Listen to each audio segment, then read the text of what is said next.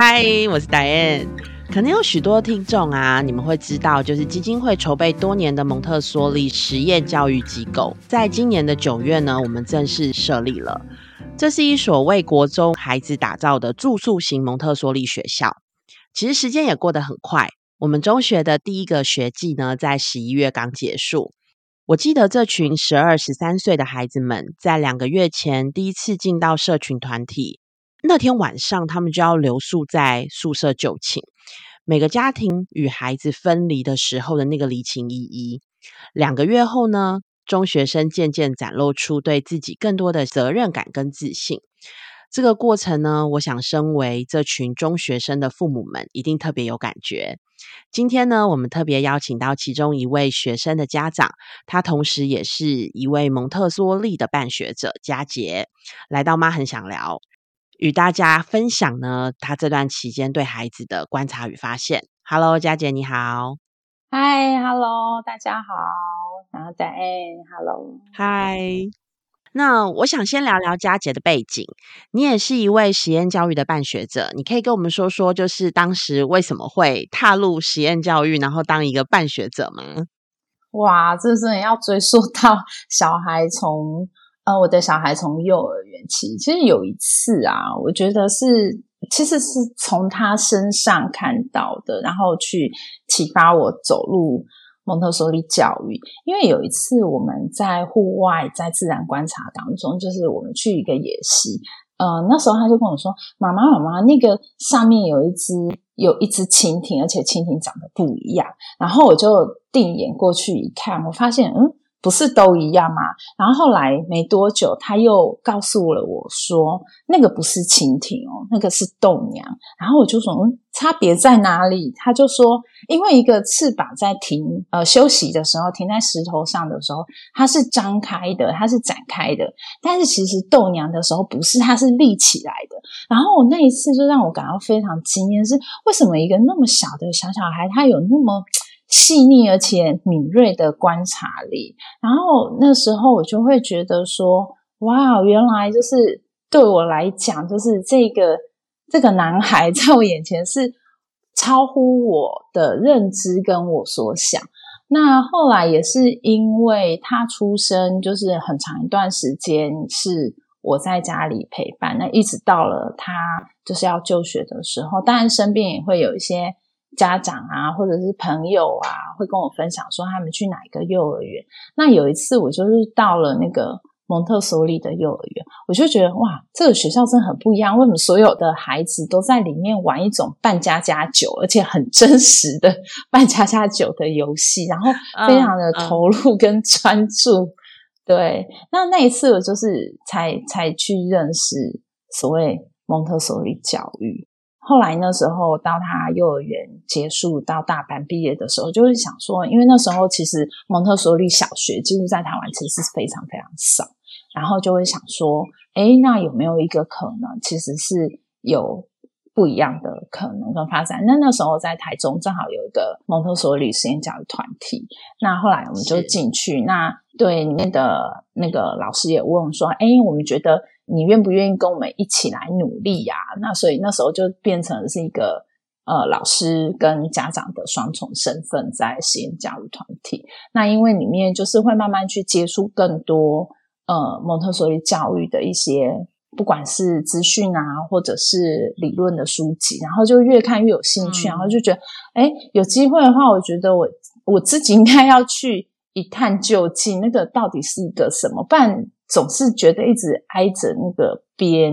那后来就是后来，也就是因为很感谢基金会有了一个那个赞助的培育计划，然后就想说，好吧，那就鼓起勇气去写。然后二零一七年就到了 Milwaukee，然后这样子三年的暑假结束回来，然后就觉得，哎，其实有更多的实作是可以带回来跟孩子做生活上的分享跟陪伴。对，所以大概大概办学的起源大概是这样一路过来。嗯。嗯，佳姐是我们的第一届的社会影响力计划的大学姐哦。那回来其实也做了很多的，就 是在学校啊、社区这样子的工作。呃，如果一路走来，如果小跟小孩一起进修，应该也有六年这么久了。在这段期间里面，你有没有什么觉得最触动你的，或是最感动你，继续会留在这个教育现场奋斗的呢？其实我后来觉得，倒不是他们真的。呃，我觉得倒不是说真的是说用呃，好像要拼搏跟奋斗，而是我觉得在一直跟他们生活还有学习的这个经历上面，我觉得他们一直带给我一些新的启发跟观点，是我一在理论上面是没有的。然后你就会很想要继续一起去进行，然后你会看到每一个孩子的生命的不同的开展面，然后我觉得那是很棒的一种。是一种很棒的状态跟经历，这样子。那我觉得倒不是说好像有一种就是非得要扭转一个孩子什么，而是我觉得顺着这个孩子他生命的经验，或者是他的他的内在灵魂的那个舞动，我觉得他都会带，他都会展现出来，让你看到一个很美妙，甚至是你从来没有看过的那样的状态。其实我觉得那是蛮感动一个人。的，我觉得对我来讲，至少我觉得，我觉得会想要继续留在教育现场，然后我觉得会想要继续再跟孩子这样子陪伴跟工作。我觉得有很大的一部分是在这个上面。那很多在实验教育孩子的家长一定会询问一个问题，在入学的时候，就是他的衔接。那为什么你会想要送孩子到蒙特梭利中学呢？应该讲说，蒙特梭利中学对我来讲，就是。那时候我在看那个关于理论的很多呃那些部分在论述的时候，我就会觉得说，哇，对我来讲是就是我我认为啦，就是说至少，其实我也碰到同样的问题，就是说当家长问我说，哎，那念蒙特梭利小学啊，会不会有衔接问题？就是同样扣合在刚刚这个答案的这个问题上面。但其实我后来对我就后来觉得。有一个还蛮蛮比较容易去解释的，就是其实他就因为我认为人是一个社群的动物，而且我们也有适应的能力，所以相较之下，就是说。我们今天从这个团体到那个团体，或者从这个学制到那个学制，其实我们不会有适应能力的问题，我们只会有适应时间的问题。也就是说，其实我们会变得就很像成人在工作的转换。可能你原本是做一个外勤的业务，但你现在变成一个行政的工作的那个内容，所以你会有一个适应期，但是你不会有一个就是所谓的。呃，能力的问题，我觉得是我在看，就是不管是从哪一个学制或者是团体来转换的话，我觉得会是这样。那至于我自己，包含是对于自己的小孩，那我叫他叫蜻蜓，因为他是他的自然名。那我我对于蜻蜓去中学这件事情，也是一个非常奇妙的一个过程，因为其实他。并不是我一开始就已经设好那个目标，就是 OK，你就是接下来就是往这个方向走。因为我们那时候我跟我们家庭关系，所以我们移居到花莲这边。那所以其实我们当初他也是进了类似像体制的这样子的学校。那对他来讲，他就会产生那个适应的这些呃缓冲啊，或者是这些冲突，然后这些矛盾，就是所有以前在。蒙特梭利学校可以做的事情，现在通通变得不可以，包含要几点几分，什么时候你想要上厕所，它就是分节跟分科这样子。那呃，我们那时候看到那个异语的中学的时候，我们蒙特梭利中学的时候，而而且很妙，因为他当时就是我们也想说，可能跟我们有点距离，有点远。那因为是在新竹，那我们当初家里的考量并没有到。这个位置，那有一次那个方云就跟我在聊，所以也许你们家他，我觉得方云是一个非常乐意分享的分享的人，那他就说：“哎，那你可以跟。”跟那个跟蜻蜓分享啊，就是有这个，然后他就把一些讯息跟资讯又丢给我，那我就跟蜻蜓分享说，我说，哎，那个方云他有这个讯息要给你，也许你可以考虑看看。嗯，然后他就很兴奋，他我觉得他在里面当中，我觉得他是有了一个期待，因为他的那个期待就是他会开始觉得说，哇，就是对我来讲，它是一个新的学习，然后又是一个新的生活，好像我真的可以开始跟。准备要可以，我好像可以跟成人一样，然后自己住住，然后自己生活。所以我觉得他对他对于知道这个新的讯息的时候，其实我觉得他是期待蛮多的。他倒不是担心跟嗯害怕这样子，对。所以所以到后面的话，其实真的应该是说是他自己决定了他的 去向。那我在里面也只是。给了他一个参考的建议，还有支持，这样子。嗯，其实，在从台中，然后就是你们就整个家庭移到花莲嘛，在花莲也有一个在体制内，应该是一年的这样子的国中的生活。对，他在这个部分的，在国中生活里面，你有发现有什么样的开不开心呢？在这样的一个，就是因为全然不同的环境，然后你看他。有什么样的调整的一些行为吗？哦，这里面真的太太多的经典句式，因为对他来讲，我觉得最大的冲突是在于，我觉得自由跟尊重这一块，因为其实，在国中的生涯里面，其实相对那个权威感是非常强的。那我觉得最明显是他察觉到在。他，因为我觉得我观察到，就在青少年时期，尤其当他进入了国中阶段的时候，其实他非常对于同才需求，然后同学怎么看他，我觉得社群社群的这个需求对他来讲很重。然后，但是他很不习惯，就是他会遇到一些状况，是例如他可能他自己他知道这样子做可能是不对的，或是不是很适切的。可是同学，大家好像都会有一种一窝蜂的状态，然后或者是说，好像要在这个学校里面要成为一个比较大家受欢迎或是喜欢的，你就是要拿到那个前三名，或是你的学业表现成绩就是要非常非常好。我觉得这些东西对他来讲是一种冲撞，是我其实我觉得蛮蛮好的，就是说有些时候，其实，在呃，实验教育的孩体制的孩子，其实往往他们没有办法去经历到一种比较大团体，甚至是一种真的是呃团体生活的这种学习节奏。虽然乍看之下，我觉得那样子的生活并呃那样的学习方式不是一个比较理想的学习方式，可是我觉得带来了一些他的学习跟成长。举例来说，以前他在蒙特梭利小学。就是我们并不会把所谓的国音数字这这些科目是放在生活当中的首要，所以他那时候刚进去的时候呢，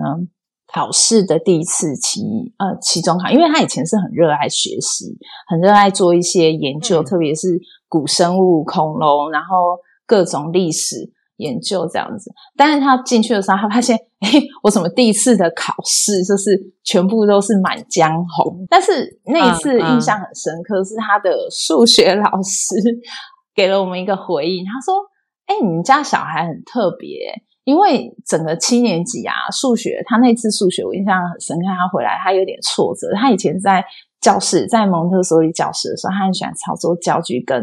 呃思考。”就是关于数学的探索，可是呢，他那一次回来的时候，他说：“哦，我数学考很差，他很挫折。”然后，但是他们老师却非常赞赏他。但是他那一次想，大概才五十几分吧，还是五十几分的样子。我我我忘忘掉实际的分数，但是他那时候就说。因为他们要考试的时候，老师会给了一题叫挑战题，然后那题挑战题就是可以加九分。然后他说，所有的学生就是整个七年级的学生，重点他是说不是没有人答对，而是大家都不想写，因为大家会觉得说，呃。我其实只要能够达到目标分数就好，但是你儿子是就是前面可能错的满江红，但是他是唯一答对挑战题的那个学生。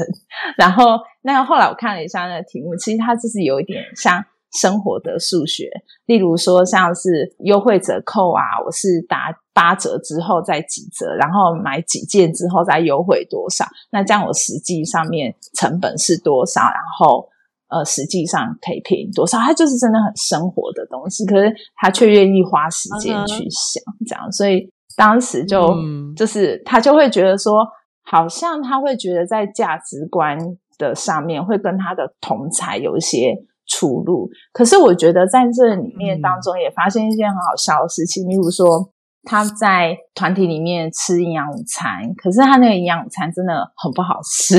就是他会觉得那个咖喱里面全部都是鸡骨头，然后呃老师又没有办法在那个团体里面不能像以前一样可以自己带便当，或是学生可以自己备餐，像以前在蒙氏的小学里面，我们会有一些备餐的这些生活经验。然后他又发现我没有任何选择权，那我我不能去选择这个部分，那我想要改善。然后有一次呢，他就默默的就是带了一碗泡面去，然后同学 看到的时候，其实我也不知道，因为我不知道他带泡面去。那因为我都是在台中，呃，生我生活现在是双城生活，所以我都会在台中。那我通常都是回来之后，他会跟我分享他这个礼拜发生的事情。然后就有一次，我就收到那个学校小他们的主任就发讯息给我，然后我后来才知道，哎，为什么老师要找我约谈？然后原因是因为他当时就是带一碗泡面，因为他不想要吃那个营养午餐，可是他没有选择权，但是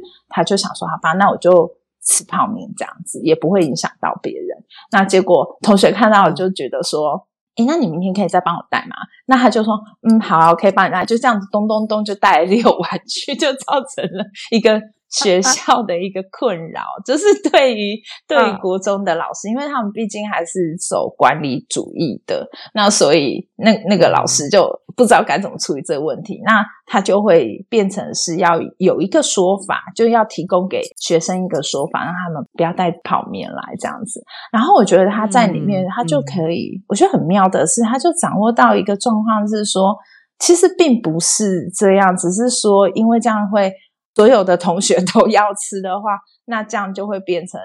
就没有人要吃营养午餐。那我后来就引导他一个思考点，说：那如果这个方法走不通。如果你站在老师的立场来想，就是我就是说站在你们班导的立场来想，其实你这样做其实并没有不对，你只是选了一个你想要吃的食物。然后他就当时他有点生气，就觉得说老师就是说那个什么不健康啊，然后什么什么之类。可是问题是营养午餐又不好吃，然后也不见得是很健康的。就是你知道青少年就会很多的反驳。那我就说好，那你想要怎么解决这个问题？然后。我先让他去看到他们班导师的困难点，后来结果他就用了一张纸，然后写了一个那个。联署的同意书，这样子是要大家要联署 这件事情，然后还要跟学校反映，就是营养午餐的事情，然后到他们的校长这样，然后就找一些老师，然后他就把事由写得很清楚，说什么原因，然后他们希望可以改善营养午餐的某些某些部分，然后就。把这件事情就是呈上去之后，学校反而能够建立了，就是反而学校就愿意听一下，哎，这个学生就是这群学生他们的想法是什么，然后还有学校可以做到的部分是什么。那我觉得像这些东西，就是如果他没有在这样子体制的环境下的话，我觉得他可能不会碰到这些冲突。那我觉得如果他不会碰到这些冲突，呃，反过来想，可能他也不会有这样的机会学习去处理一个呃像这样子的困境，或是或者是生活上的困难，那他可以怎么做？然后他在团体当中，就是当时会变成是学科导向为为一个主要的目标。然后那时候那时候他回来很挫折，然后但是他的考试成绩也没有很理想。然后我就问他，呃，爸爸有一次就跟他说，我觉得我们家爸爸有些时候会扮演那个关键角色，可能是因为是警察的身份吧。然后爸爸平常不太会会去唠叨他什么，然后爸爸就跟他说，在你抱怨就是人家用考试来评断一个人的这个，就是你会抱怨这件事情。但是那你回过头来想，先想一想好吗？就是那你自己。有没有能够做到？呃，你自己有没有能力去参与这个考试的能力？就是，哎，他爸爸反而从这个角度回过头来问他说：“哎，意意思就是说，那你说人家这样子用考试的方式来评断一个学生是不好的？哎，那我们来看看，那你的 那你的能力在哪里？你有没有能力可以去参加这样的考试？这样子。然后我觉得爸爸也没有特别讲，你就那一次他就哎，真的拟定了他的读书计划。”那我觉得一部分是跟他以前在国小阶段的时候，其实呃，因因为在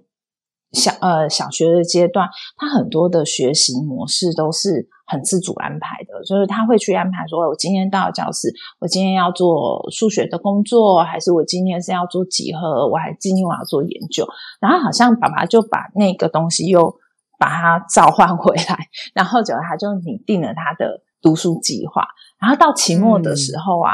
老师就给他评语，就是他就那次他的成绩就往前冲很多。然后后来我就他自己就讲了，我就说：“哎，那你现在怎么看你自己的学校？”他说：“哎，我觉得我在这在这个国中这一年啊，我觉得我学到一件事情，就是说我我好像透过这一次努力的，就是读书这件事情，我好像去意识到一件事情是。”我其实可以做得到，我可以用我能力做得到，因为他那时候不管是英文、语文，好像通通都到达所谓那种九十分以上的。然后连我看到成绩单，然后真是太不可置信了，这真的是你吗？这样子，然后他就说，其实我可以努力做到。然后，呃，他当时没有补习哦，所以他是真的是在家里自己拟定他自己的学习的。节奏这样，还有他的目标。他说：“我可以做得到这样。”可是我同时也感到很悲伤。我就问他说：“为什么你会觉得悲伤？”他说：“因为我在家里可以有自主权去选择我要不要这样做，而我只是用我自己的能力去证明，我其实也可以做到跟你们一样。可是我觉得这样做对我来讲是不舒服的。”因为我要牺牲掉很多我生活当中我觉得有趣的事情，甚至更有意义的事情，包含我的朋友。可是我为了要准备这个考试，然后我什么东西都都必须得先舍弃掉，所以我并没有想要这样子继续生活，就是这样子的学习方式。可是另外一部分，他也意识到说，如果真的要这样做的时候，我也可以做到，只是我最后我自己做了一个选择。所以他就嗯很明确的告诉我说，他自己对于他中学的去处，他就想要有其他的安排。那时候是期末，然后我们还并不知道有益于蒙特梭利中学的这个部分，所以那时候我就跟他思考说：好，那我们有几个可能，第一个是你可能你可以个人自学再继继续，那或者是说你可以再试试看到。其他的团体也可以，大概就这几种方式。那很多朋友就会说：“哎，其实你在台中啊，那其实你们也有中学部啊，他为什么不要直接待你们中学就好了？”那其实我我其实一部分是我有跟我先生聊过这个事情，因为我觉得对于他来说，我是相双重身份。第一个是我是他的妈妈，那我有同时是他的老师。呃，我都对，那我就会觉得说，任何的老师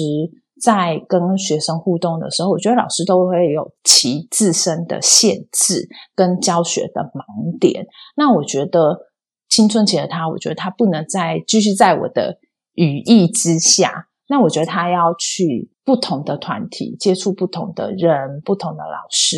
那我觉得会是对他的。呃，人生或者是对他自己的个人成长，我觉得会是一个比较正向的方向。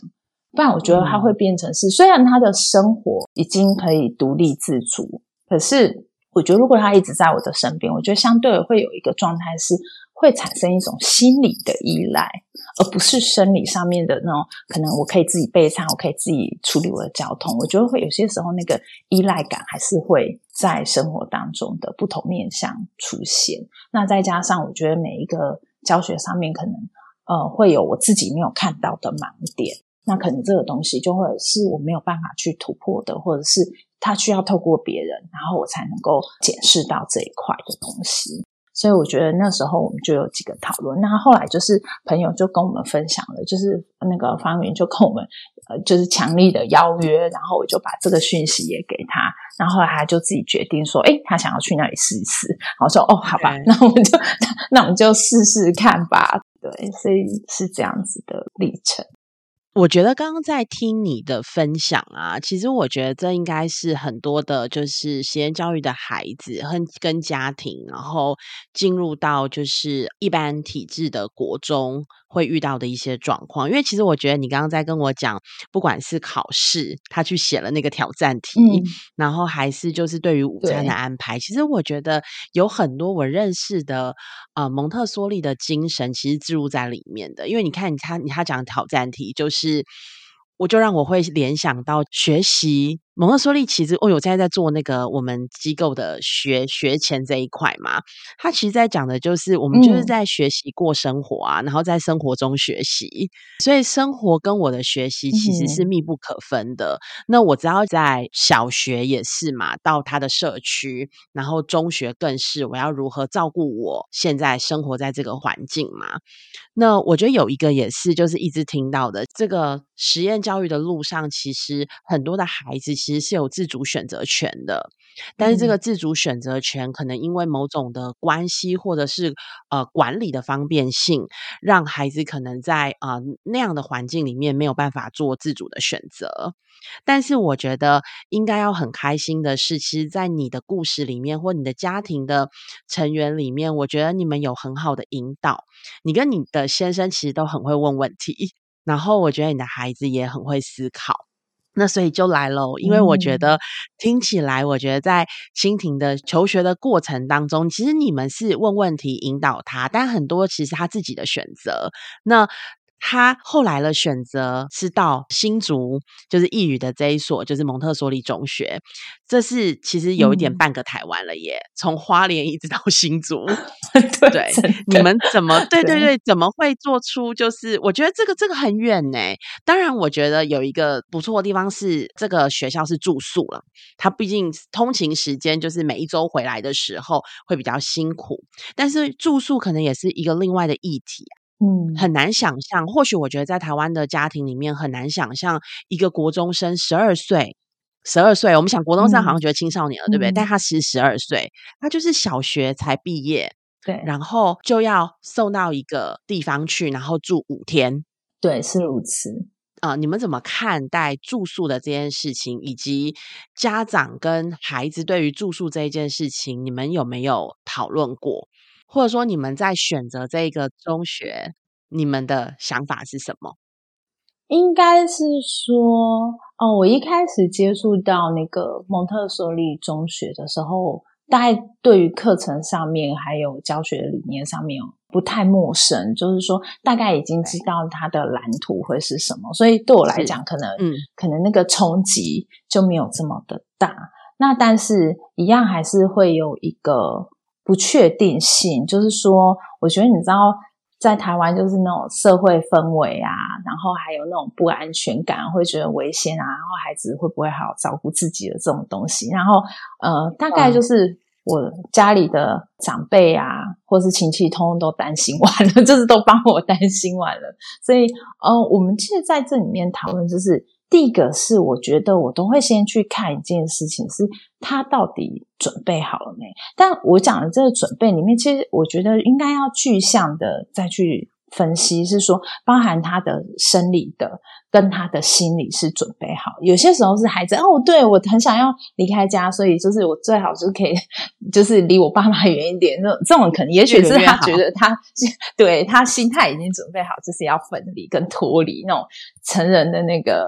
嗯，管理那但是。能力有没有，就是要再回头想。那对于我们家来讲，我们其实是我其实只有提供他一些很客观的讯息，例如说，哦，像学校，我记得那时候有一个那个签署同意书啊，像哪些东西不能做，还有你不能做哪些不合理的事情，然后就请他说，我就跟他说，哎，这个就是所谓的合约，成人在工作的时候会有个合约，如果你要去，你需要先理解这个团体。他需要你做的事情，你可以选择不同意，但是一旦你决定要参加的话，你就必须得遵守。所以那个那个写给家长的话，我觉得他看的比我还要认真，就是他每一条都是。逐一逐字去读，然后呃，这个学校它的期望是什么，以及呃，学生不可以做哪些事情，或者是学生在哪些原则之下，他是可以做到哪些范围的。那我就提供了他这个客观的讯息。接下来就是一定会有成人的担心，我就把这个成人的担心转换变成问题，问他是。可能面对的困难或者是困境，那我就会或者是学习上的挑战，还有呃，经验例如很像是那种沙盘推演啊，会问他一些状况，如果你碰到状况，那你你会怎么办，或者是你可以怎么调试？所以他会有一个呃。预备的心理，就是他会有个预备心理哦，可能我去我会有哪些？那另这个是我的部分。那同时我也会跟他有个对话。当时我也跟他一个对话，就是了解他对于去，除了你兴奋期待，你总是会有一点点害怕吧？那你的担心跟你的渴望是什么？像他渴望啊，他都不是担心，他都不是渴望说那里食材好不好吃，食物好不好吃，或者是学习怎样，他的。他的担心跟他渴望是在那里会不会交到好朋友，然后他的同才会不会喜欢他？我觉得你就可以很明显看到，对于同才对上面的需求就很高。他当时也很可爱，就是我觉得就是那种国中吧，所以他就会问一些可能跟自己很在意的啊，例如他说，像他很喜欢喝那个什么阿华田，然后有一种那种。阿华田跟美露啊，他每次喝，他都不会把它泡成饮品哦，他喜欢那种吃粉的，然后他就会觉得说，我可不可以带这种阿华田进去，然后到他的宿那个群学里面，然后宿舍里面啊，对对对，然后他可不可以吃这些东西啊，就很可爱，所以就是了解他的想法跟他的情绪是什么，那有可能会遇到的状况是。那我们可以怎么处理？跟我们可以怎么一起共度那个难关？这样子。那我觉得里面有一个很有趣的，他他去第一个礼拜，其实其实他我们那一天的 say goodbye 的时候，其实我觉得他相对是很稳定的，就是他。他有一种就是 OK，好，那那就这样喽。那我们礼拜五见。就是他倒没有所谓这种分离焦虑的这种状态。就是我觉得那是我观察到，就是他的心态上面已经准备好，他已经是 unready 在那里的。啊，但是呃，到了第二个礼拜的时候，哎，我送他到车站，然后他就抱着我，而且他眼眶有点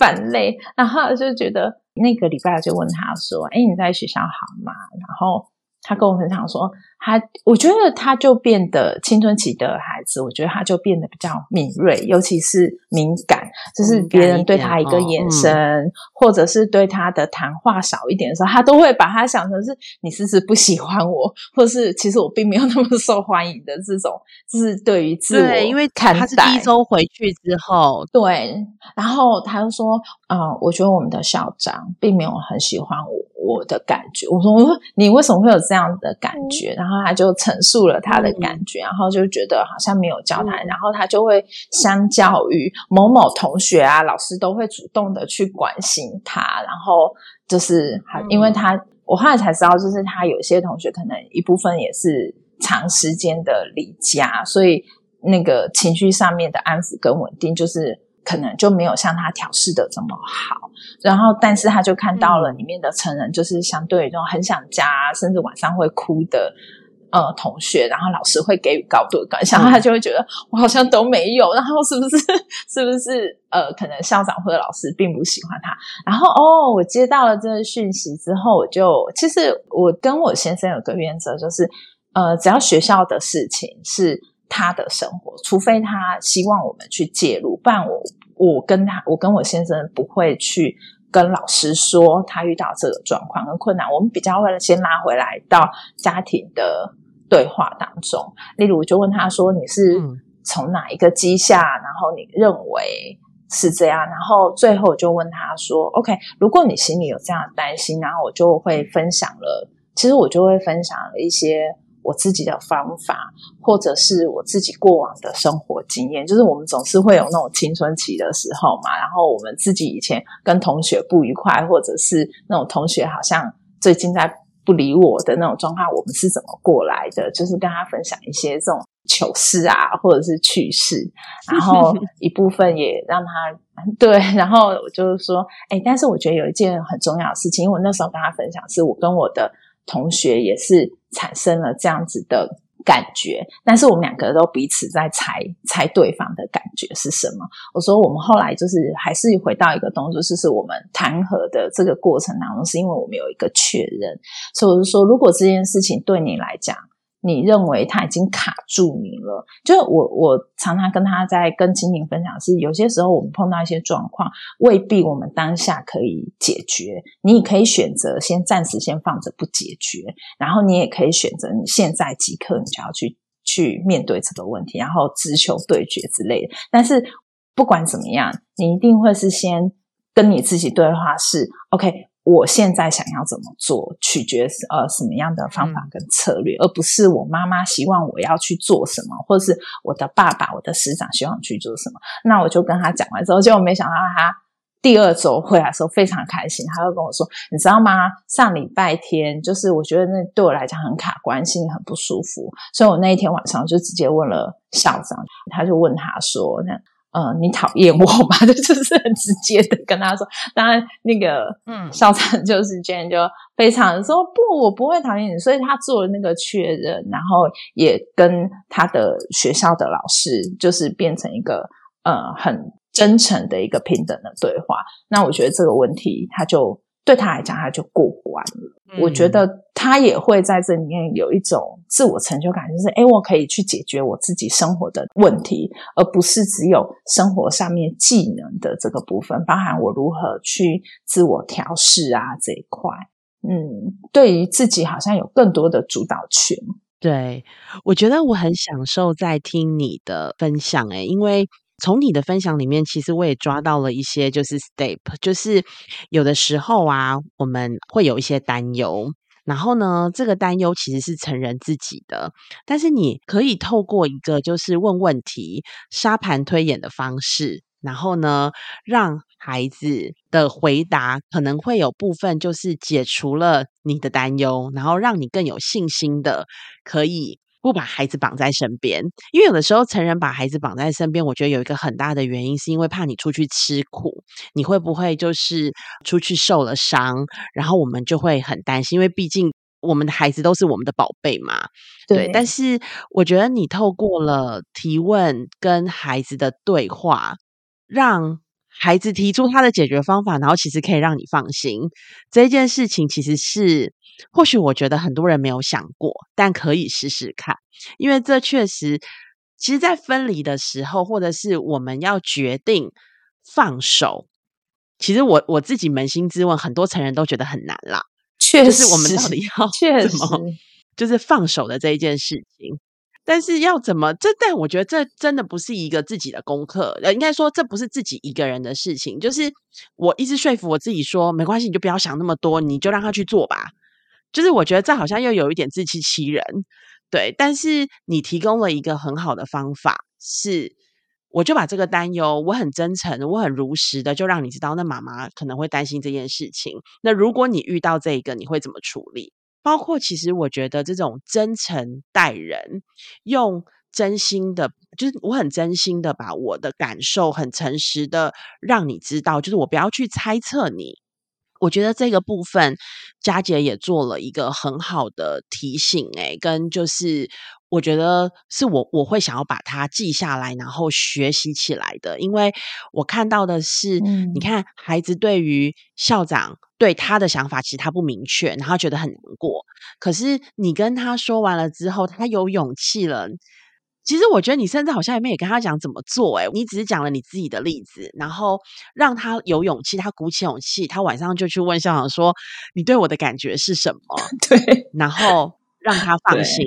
我跟你说，这个真的好重要，因为我有一次在职场也是这样，我一直觉得有一个跟我就是很重要的就是长官，我一直觉得他是不是真的不是那么喜欢我？可是你知道吗？这个要去询问的勇气，其实要要有多大？遇到。嗯，我三，我大概跟他一起工作了，因为他是每年暑假会来，我大概一起跟他工作了快三年呢，我才问。所以你看，我们在然后问了之后才，哦，原来不是。对我们真的在孩子身上可以以你接近的，或者是可以向他们学习的东西太多了。我觉得他们生命当中就是有一种纯粹，然后有一种无所畏惧，尤其是在那个青少年阶段。对，然后我觉得像你刚刚讲到啊，就是那个他直接去问卷这件事情，其实啊。我本来希望他的话语是可以更温和一点，就没想到他直接可能一部分英文也也欠佳，所以他是直接问他说：“你讨厌我吗？” 这样子，所以我觉得也是很可爱。然后我后来后来我才知道他们会有生呃生活小组，然后每个礼拜他们会有那个所谓的自我反思啊。然后我觉得让我看到一个很特别的是啊，他。他自己会写他自己的语录哦，就是像我之前跟你分享，他有时候会说，就是会写一些他对于生活上的观察。就经过这一次事件，然后他居然说，有一次卷问他说，啊，放学的时候他们走回去宿舍，然后卷就跑跑跑跑到他呃人群中，就是超越人群之后，在他旁边，他问他说，呃，你觉得怎么样可以让整个团体更好？然后他就分享说。他跟他讲说：“我妈妈跟我说过，要选择善良跟仁慈，因为聪明跟智慧在选择，就是你一定要选择仁慈跟善良。所以，如果选择仁慈跟善良，会让我们团体更好。然后我就发现，哇，原来以前有些时候我在生活当中的这种家庭陪伴啊，一点一点好像都帮他。”累积起来，然后到他真的面对生活上的困难或者是一些困扰的时候，好像都不管是诗人的语录啊，或是我自己的一些 呃感悟，好像都都好像影响他。就他那个礼拜的礼拜五，他居然写了一个呃写了一个自我反思，然后我还把它记下来，因为我觉得好棒。然后他说关于勇气，他说是一种。一种发自内在的尺，引导给你的意念与信念。然后，当你遇到恐惧的新事物，勇气会帮助你，让你有了勇敢。然后，我认为真正的勇敢是在聪明和同才之间，还有善良。你愿意选择善良，尽管在同才众目睽睽之下。你也知道你自己选择的后果是什么，可是你依旧选择那个善良，才是真正的勇气。然后我觉得哇，好感动。然后那个我是说，那你这个东西是日记吗？他说不是，我们每个礼拜就是我们要写一个自我的反思，就是你这一周。然后我觉得我这一周对这件事情特别有感觉，所以他就把它写了下来。然后觉得说哇，这确实是勇敢呢。嗯。对，我就觉得这完全就是进了青少青春期的他，似乎我觉得好像就是那个，就是好像那个昆虫蜕变之后，完全另外一个人的展现。对啊，然后我就会觉得说，哇，真的很不同。那他在小学的阶段，其实像你刚才讲的那个放手，真的超级超级难。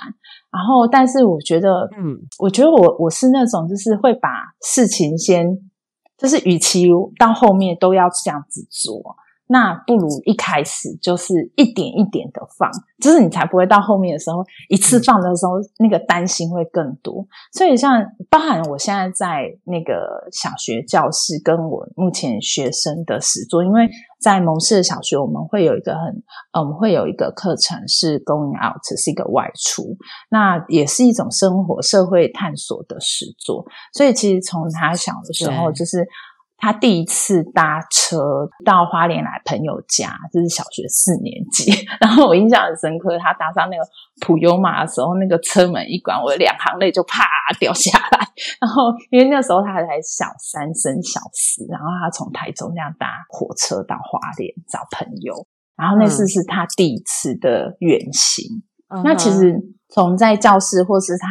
其实我对孩子的陪伴，就是从他们小时候，就是哎，我怎么样是。订车票，那其实我觉得现在因为手机实在太方便，所以我们只要那种一指神功，很多事情都可以处理好。可是我有时候常常跟我们的家长分享，就是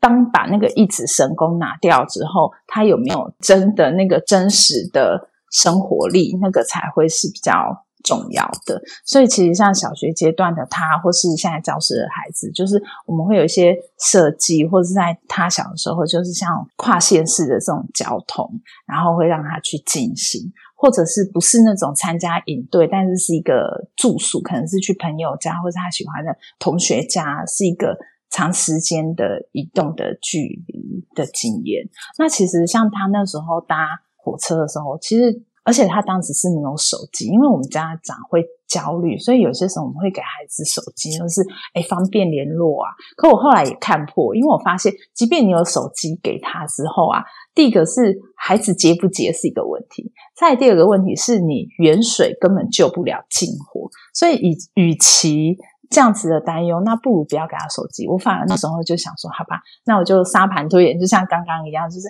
哎，你如果陌遇到陌生的人、怪怪的人跟你攀谈的时候，那你怎么办？你自己心中觉得不踏实。然后，所以我们就，我记得那时候他要搭车到花莲，那时候小三的寒假。然后在那之前，我就花了几次的时间，大家先去搭区间车，看懂那个站务的月台资讯之外，然后也要知道铁路警察 队是什么，然后列车长会是在第几车厢，然后所有一切一切就是要搭车的这些资讯，就是让他去做一个尝试跟练习之后才放手。所以就是其实有些时候朋友看到说哇，他可能可以一次做到这里，可是其实事实上很多时候是很多。小小的放手去堆叠到他每一次每一次的独立的前行，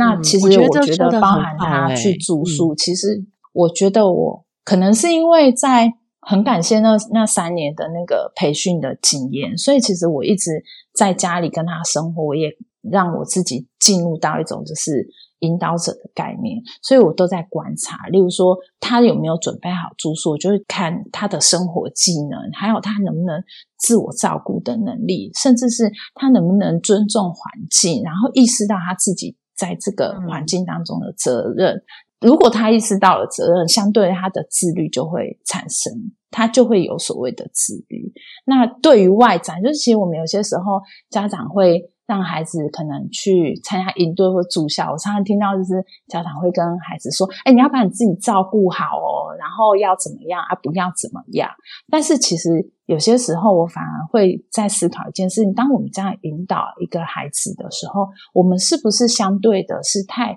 着重在一种个人中心本位了，而忽略了是他对于环境是否能关注啊？关心别人啊，或者是我跟别人对待的时候，我能不能有一些适当的言辞，而不会去侵犯到别人，造成别人的不舒服？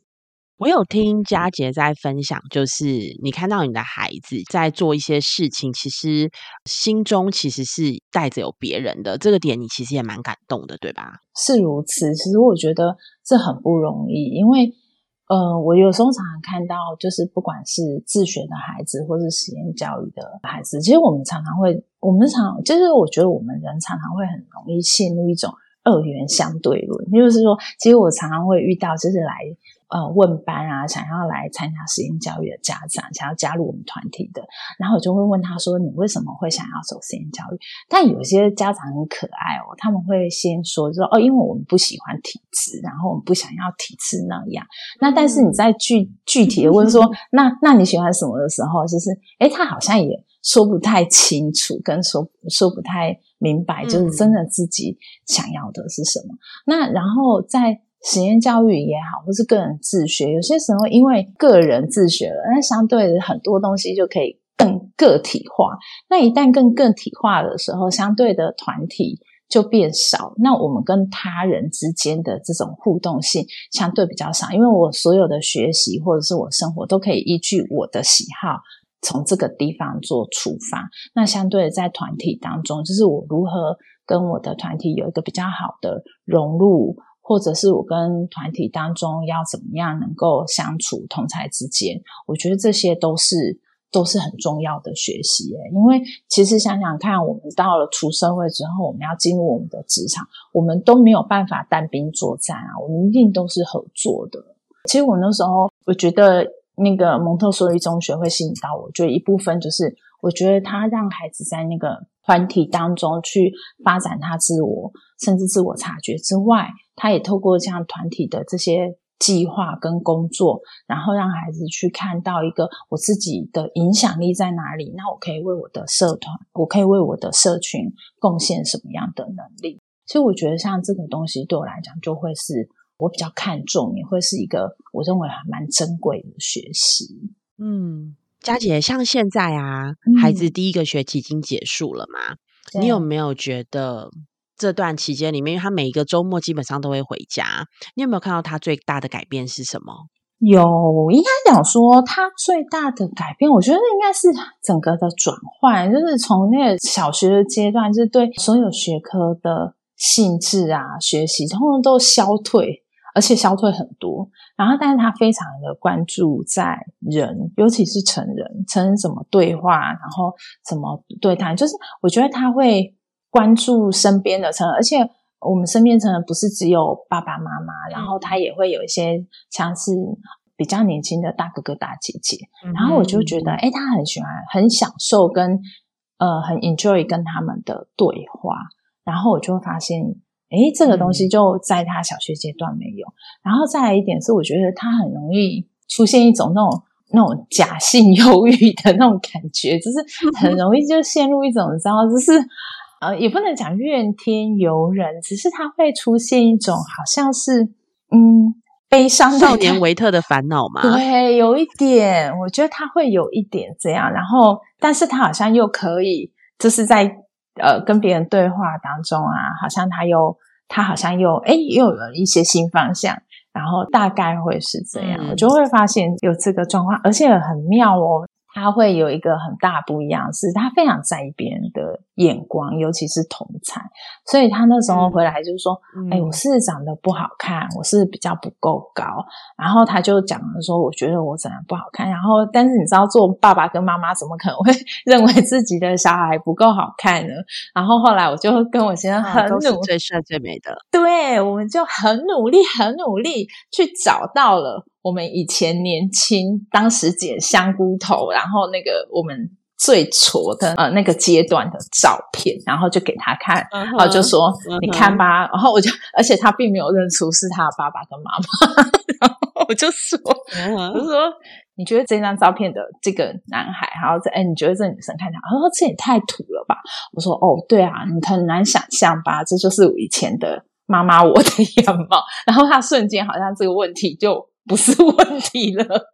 然后他就会觉得说，哎，好像我也没有太差，因为可能我的爸妈，因为我们以前要剪那种耳旗，然后甚至爸爸是要那种很平头的，然后以前的衣服服装也不是自己可以去 set 都是爸爸妈妈挑的，然后所以穿起来就是一整个就是土土的这样，所以他就会觉得说，哎，比起我的爸爸妈妈，好像我还好一点。然后原来他们就会觉得。他就会觉得说，哎，其实我的爸爸妈妈也跟我有同样过的经历，他就会瞬间觉得，我无意间发现，哎，这样好像有助于亲子关系，因为他会觉得你跟我是一国，而且你也经历过我正在经历过的事情，然后他就会很愿意的跟你分享很多，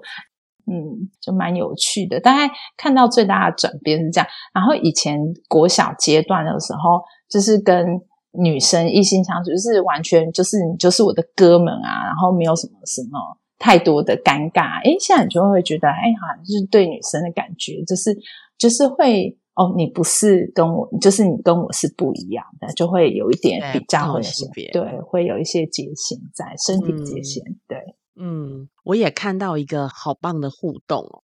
以前我曾经做过就是青少年的问卷，然后。呃，很多的孩子其实都是说很有很多的话会想要跟父母说，但是现在都不说了。原因大概就是话不投机半句多。但你对于他的询问，你看，包括这个外貌，对不对？很多家长可能就觉得说，你就好好念书就好了。对，我想我你刚刚我就想知道，当我那个年代，我们每个人都是耳下两公分，还有谁在管外貌啊？根本没有美女。对啊，所以我们拿出任何一张照片都会比他们好。他们都会比我们好看，对，都会比他们矬。对，是。曾几何时，那个黑框眼镜还很流行。现在看到那个照片，觉得哇哦，怎么这么矬啊？对啊，对。但是我要说的是，他不管发出的任何的询问，其实对。不管是对你或对你先生来说，你们其实是有接续的耶。所以你们真的是好用心的父母哦，这是我看到的。然后我真的也很感谢今天佳杰就是这么跟我们侃侃而谈。然后你看你是两层生活，交通时间也很长，然后也愿意跟我们来分享，就是这段期间你跟孩子的嗯。相处以及孩子到了一个住宿的中学，我觉得对于在学校的选择以及就是家长我们如何放手，其实我觉得都有很多的学习。然后呢，我更多的我觉得我想要回馈的是，其实我觉得啊，在这一次整个聊的过程当中，嗯，你对于你孩子的优点跟他的优势，跟他做的好的事情，其实你记得。很清楚，就是有的时候，我觉得就是生活的这种点点滴滴啊，真的很容易被遗忘。哦，我想让现在在听节目的听众们，如果你们数数看，你可不可以马上讲出十件？我觉得刚刚佳姐 佳姐讲了数十件，我觉得你孩子好的地方，但我们有没有办法？就是我现在就可以想出十件。对，因为好像很多时候我们都会希望这个孩子是，我觉得你不错了，但你在做什么，再再更好一点。但其实如果我们换个角度，我觉得在在佳杰的分享里面，是他一直在看到他自己孩子不错跟擅长的地方，然后这是强化这个地方。然后我觉得这样要有不好的亲子关系也很难呢。就有点把那个，就是真的孩子，很多时候啊，怎么说？我们真的是要，嗯，这样就是很多时候，其实其实虽然看到这是很棒，对不对？但其实很多时候我们是忍着的，就是有些时候，这时候。有些时候，其实他们会踩到我们的线。我我相信一定每一个家长或是成人，一定就是他会踩到我们的底线或者是界限，因为他们这个阶段，他们就是要挑战一种权威。然后我都要有些时候啊，就是去催眠我自己，然后就是说，就是就算他，就是包含我现在教室的学生，已经有些是前青春期阶段，就是他们会渴望。独立而挑战的这些底线，但是我都会告诉我自己说：好，你不要质疑作为就是家长或者师长，就是我自己在他们生命当中的一个重要性。那他们确实有些时候会把我推开，但是他们很明确的就是不想要你就这样子的消失。那我觉得我有时候会这样子，我有时候是会这样子告诉我自己说：OK，就是。呃，我会有担忧，但是我不过度的控制里面，但是我一定会留意在你们就是在身边当中，就是在你们身边我所做的这些言行跟示范。那其实我最近啊，就是岔开一个小小话题，我最近碰到一些朋友啊，就是问了我一个问题，还是说，哎，你这样你你就只有一个小孩，你其实很快就步入了一种空巢期，哎，你有发现吗？然后我说。哎，我就真的静下心来想想，因为我开车从花莲回台中路上，就是好说，就是最快也是要五个小时，所以我就想了这个问题。然后我一开始想说，我应该没有心力吧，因为我的工作还在台中，所以教室还有一群孩子，所以我根本不会。然后，但是我后来想说，哎，好像也是真的，因为其实以前他一直，其实我觉得，我后来才发现到，哦，原来其实我们作为一个。家长其实我们的那个放手当中，未必是一种担心跟害怕，而是可能还有一个层面是我们没有想到，是其实我们瞬间那种被孩子需求、被孩子需要的那个那个部分被取代了，所以没有变成团体，所以我们就会有一种失落。但我后来就是。就变成是一种转换，就发现跟我先生在聊这件事情，就是，哎，那我们应该要进入另外不是空巢期而叫做二度蜜月期，因为我们要活得更好、更健康。那我们的生活，然后我们的生活经验，就是成为孩子他们遇到了困难的时候，或是困扰的时候，我们可以提供他们备询。那我们我们稳住了，那他们的成长才能够更稳健。那我觉得他只是看着我们。怎么怎么样去过这样的生活，这样子，所以我最近就是，哎，好像又有一点点，然后就的确也很有趣，就是说，我觉得有一句话，但我真的忘了，但我曾经看过一本书，然后他就想说，就是那句话的意思是说，其实，在亲子关系当中，世间最美的啊，不过就是你已经长大，而我还未老。那只是亲子关系的转换，而不是分离。真的，因为因为我问这句话对我来讲很重要，是因为以前我看那个龙应台，他有一本书《目送》，然后他最后他里面其实他要写他送他，就是他的父亲离别的时候，他后面那句话他就会检视他跟他自己的孩子安德烈，他就写说啊，我记得他说。我慢慢的了解到，父女跟母子一场，只不过意味着你和他的缘分，就是今生今世不断的目送他的背影渐行渐远，而你站在小路的这一端，看着他逐渐消失在那个转弯的地方，而且你的孩子他用背影默默告诉你不必追。意思就是这样不要难过。然后我当时看完这句话，哇，就瞬间就掉泪。然后一直到我现在有一个转换，我就哎掉泪吗？对，我就觉得哎，其实不是，应该不是分离，我觉得是另外一种生活的转换。只是说，我觉得当时我这样想的时候，我就觉得没有那种就没有那种失落，豁然开朗了，对吗？我觉得就没有那种。嗯，失落感，对，嗯，但我觉得你真的也道出了，就是因为你可能就有青春期的孩子，所以其实你可能也真的道出了一些青春期父母的这个心境。就呃，可能有时候因为这个是亲子的话题的关系，或是就是，但确实青春期的孩子对父母来说，你也说挑战权威嘛，他们确实有的时候行为确实是若即若离的。那当我以前就是在你的生活里面，我可能是你的全部，但现在又加入了同才，同才说了算，因为他们很在乎同才，所以父母的心里确实可能就会有一些焦虑。难道我不重要了吗？对，那呃，那我觉得你真的提到了是一个真的是很棒的观点。这也是我以前在做家庭教育的时候，进入了空巢期，有另外一个空巢期的家庭任务，它其实会会会必须执行的。那我觉得我们。呃，每一个人其实他的需求其实就由他，我们要学习我们的需求，由由我们自己来满足。嗯，那不是在对方身上讨，就是我到底是不是重要，跟我到底是不是很值得被。对，我们要先把自己过得好。所以我非常欣赏你说你要 跟你先生来过二度蜜月。对，然后你就会发现，生活里面有太多的事情我们去做。对，然后你就会发现，哎，以前因为以前就是下班下课的时候，就是要赶快回去带小孩，然后接送，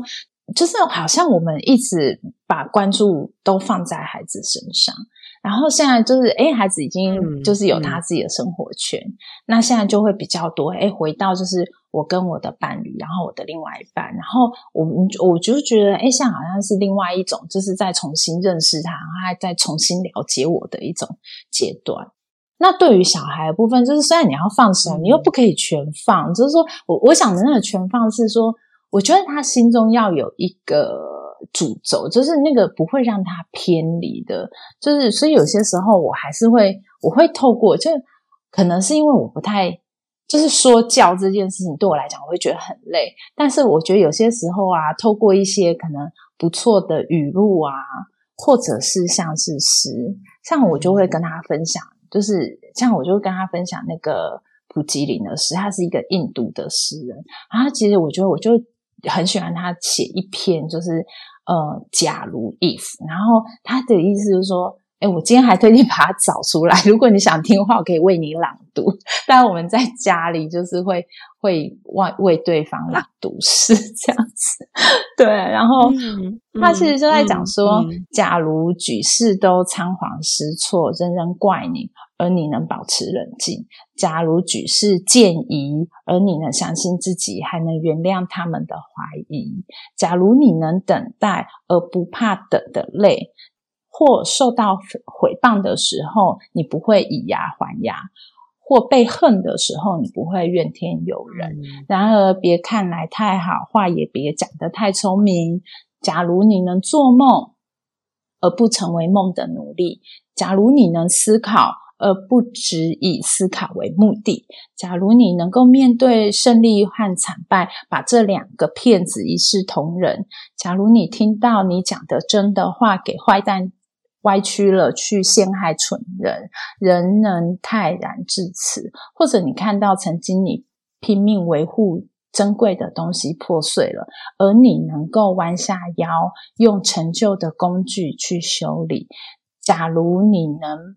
赢一大把的钱，全部孤注一掷而不幸输掉，但仍能从头干起，并对你的实力三缄其口。假如你能强迫你的心、勇气和体力，在他们早已枯竭时为你效力，因此，当你一无所有，只吩咐他们撑下去的意志时，你就这样撑下去。假如你能跟群众讲话而保持你的美美德，或者与帝王同行而不忘群众；假如敌人或挚友都不能伤害你；假如人人都依赖你，但没有一个期望过奢；假如你能用相等于六十秒的奔跑来填补毫不容情的一分钟，地球和它所有的一切。就是属于你的，而且更重要的是，儿啊，你将是个男子汉，这是他的中意啦。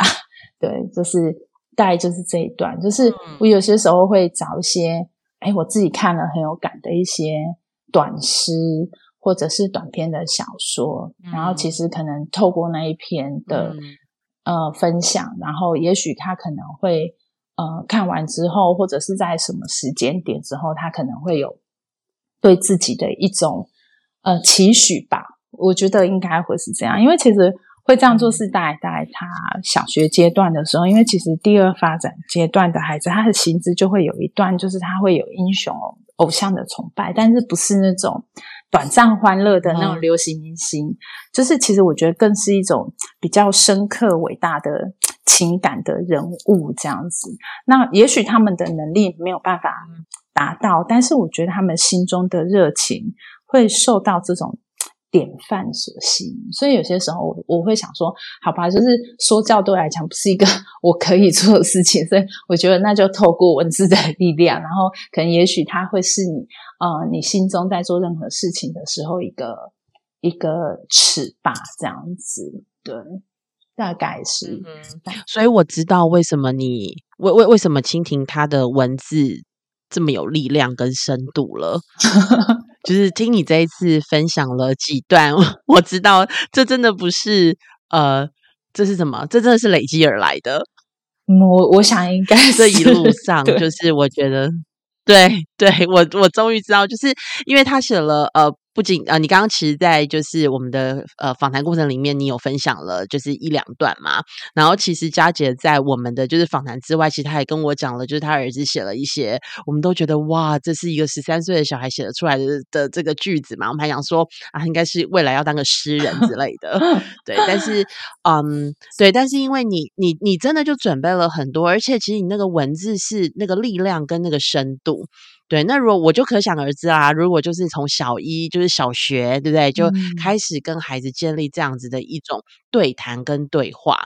对，确实这真的对孩子对于文字的这个敏感度跟他们的那个体悟。我觉得这这一定是很有很大的影响力了，对，所以如果不想要说教的父母，或许真的可以学学佳 姐，就是我们去看几本，就是对我们自己来说，我们自己也觉得对我生命很深刻的这些话语，在在一些重要的时刻，我觉得或许大家可以坐一起坐着呀，然后就一起朗读一下。对我最近也看了一本书，然后就在讲说，就是朗读的力量哦，那。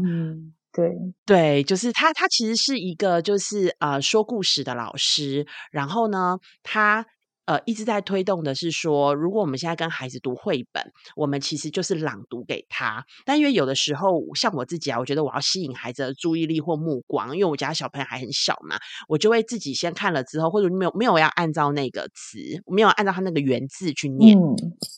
对，但后来呢，我听了他的这个想法之后，我就想说，哎，好，那我来就是朗读给他听。然后我发现，哦，我自己好像还没有那么辛苦，好像还蛮适合我的。然后呢，在这个过程里面，因为其实他之所以会变成一个绘本，或是他这个里面的这个文字，确实他在他的安排上面，有的时候他是有堆叠的，所以他对于就是语文的学习，其实也有些帮助。对，那我觉得佳杰的这个方法也也很棒。我觉得哦，那其实就可以继续沿用到就是嗯我们的小学阶段。然后呢，我们再再看一些，就是其实有一点，就是我觉得那个刚刚你的朗读起来，其实我想我在听的时候，我都觉得还蛮有力量的。虽然我没有办法每一个这样子背起来，但是确实有一些段落的话语，我觉得是蛮打中我自己的。对啊，那今天呢，我真的非常非常感谢，就是佳杰，然后花你有宝贵的时间，然后跟我们分享。那啊，希望呢，就是这一次对很多妈很想聊的朋友们呢，就是也会很有收获。那妈很想聊，我们下次见，拜拜。